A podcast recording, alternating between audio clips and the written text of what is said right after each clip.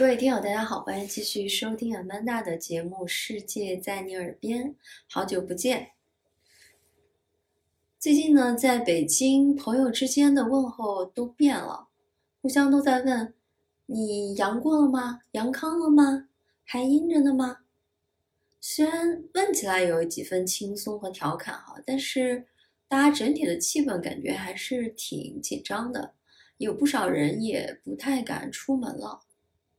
仔细想一想，不只是现在，其实很多人在相当长的时间内，活动旅行的半径是在逐步缩小的。从一开始我们有说走就走看世界的旅行，到后面哎飞个三亚呀、海南啊，跨省游，再后面呢变成了哎自驾周边游，住个民宿，然后露个营搭个帐篷，再后面变成了本地玩乐，在草地上开始扔飞盘。到后面呢，可能连下个楼都有点紧张。其实对所有人来说，这都不是一个正常的状态，也比较郁闷。大部分人最后唯一的休闲就变成了在家里上网，抱着手机刷微信，但获取的很多信息呢，也不是那么让人愉悦。不过我发现哈，即使在这样的氛围之下，我的朋友圈里面还是会偶尔跳出几个人，仿佛还生活在三年以前，依旧在世界各地行走，分享他们的经历。所以今天我就特别想把他们的故事哈，他们的经历跟大家分享一下。虽然我们心身未动，但是至少能够跟着他们心已远吧。首先说的呢是一个朋友，他在一家国际航空公司工作，所以确实有工作上的便利。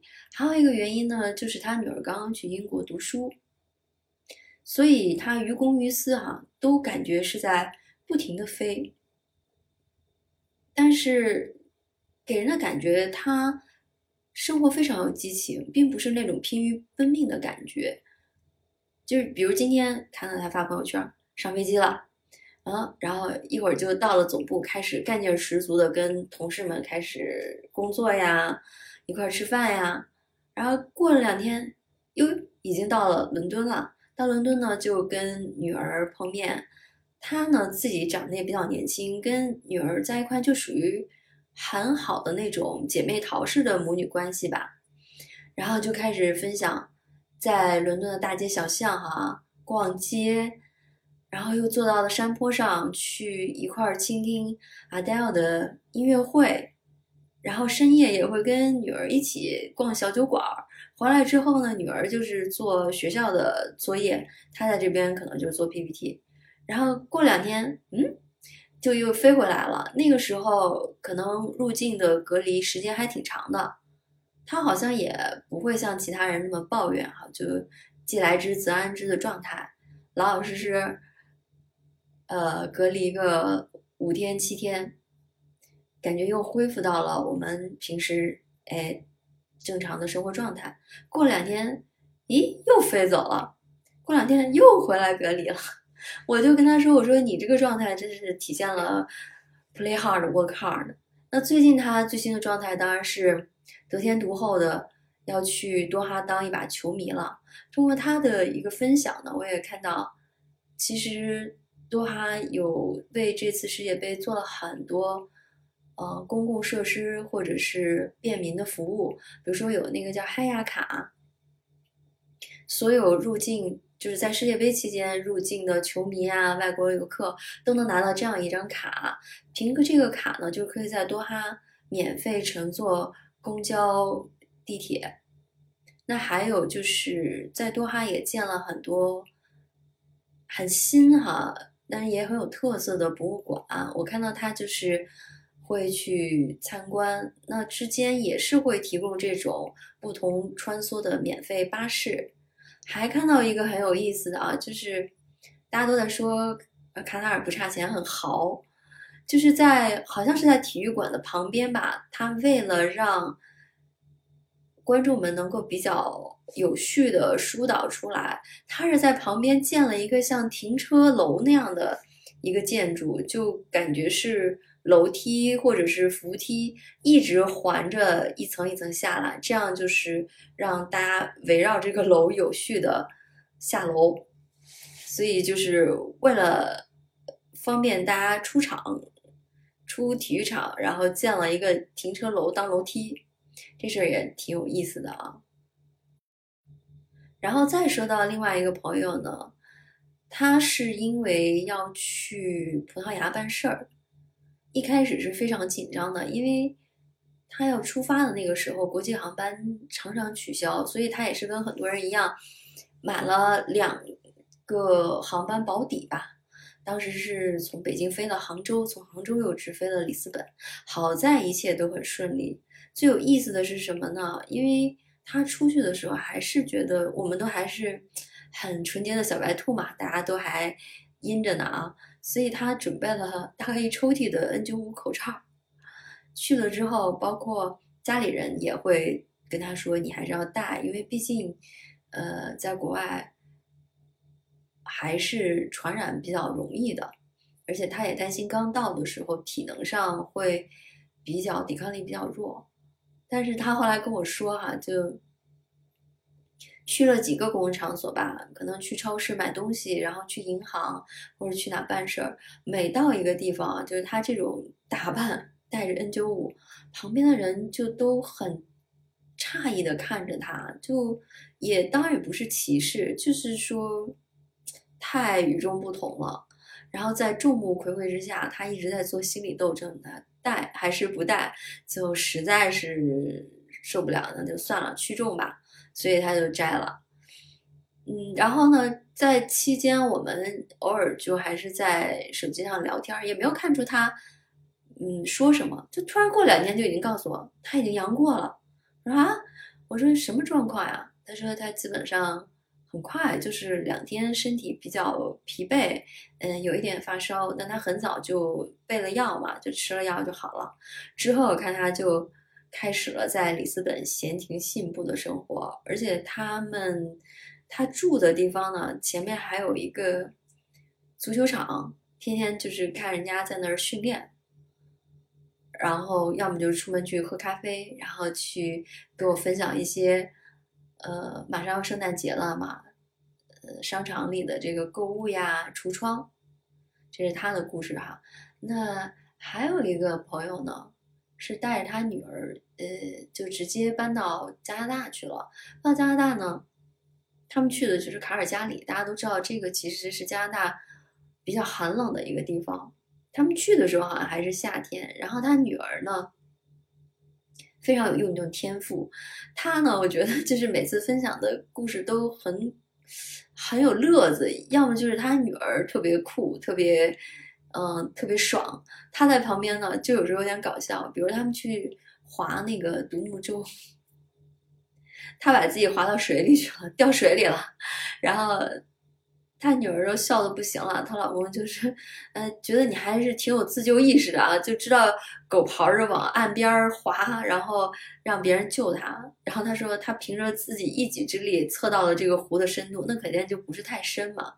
然后再到天冷的时候，那就是冰雪世界了。嗯，可能很多人就觉得在这种气候下，挺日子挺难过的哈。就是他也会分享。比如说开始要铲雪了，下的雪那么厚。当时我看了他在前两天，卡尔加里的温度最低还是平时啊，就已经到了零下二十多度，然后就铲，当然就会很绝望嘛。就像欧美美加那种大雪，基本上你铲完了，它就不停的话，一会儿又盖住了。你会看到以前像视频，很多人在那儿刨车啊，把车刨出来。所以他也是铲雪，就跟运动似的，说铲完了感觉没啥效果，但是胳膊已经酸了。但是他女儿就很享受哈，就是基本上滑雪，然后看到学校里面呢就得天独厚，就是把学校外面一块小空地就浇上水，就不用浇水，就是反正直接就变成冰场了。那，孩子们的这个户外或者课间休息就是滑冰。然后他就是有点羡慕的份儿啊。他说他是属于那种划船能把自己掉水里，滑冰滑雪能把自己掉坑里的，但是整体也是充满了呃冰雪乐趣。然后他还拍到了就是，然后他还拍到了在卡尔加里的这种公交车站下面好像是椅子是加热的，也是在寒冬里给大家提供一种温暖吧。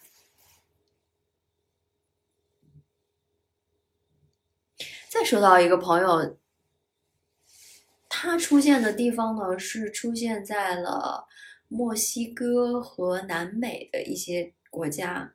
他的目的呢是因为他是一个摄影师，主要做了一个商务项目去做拍摄。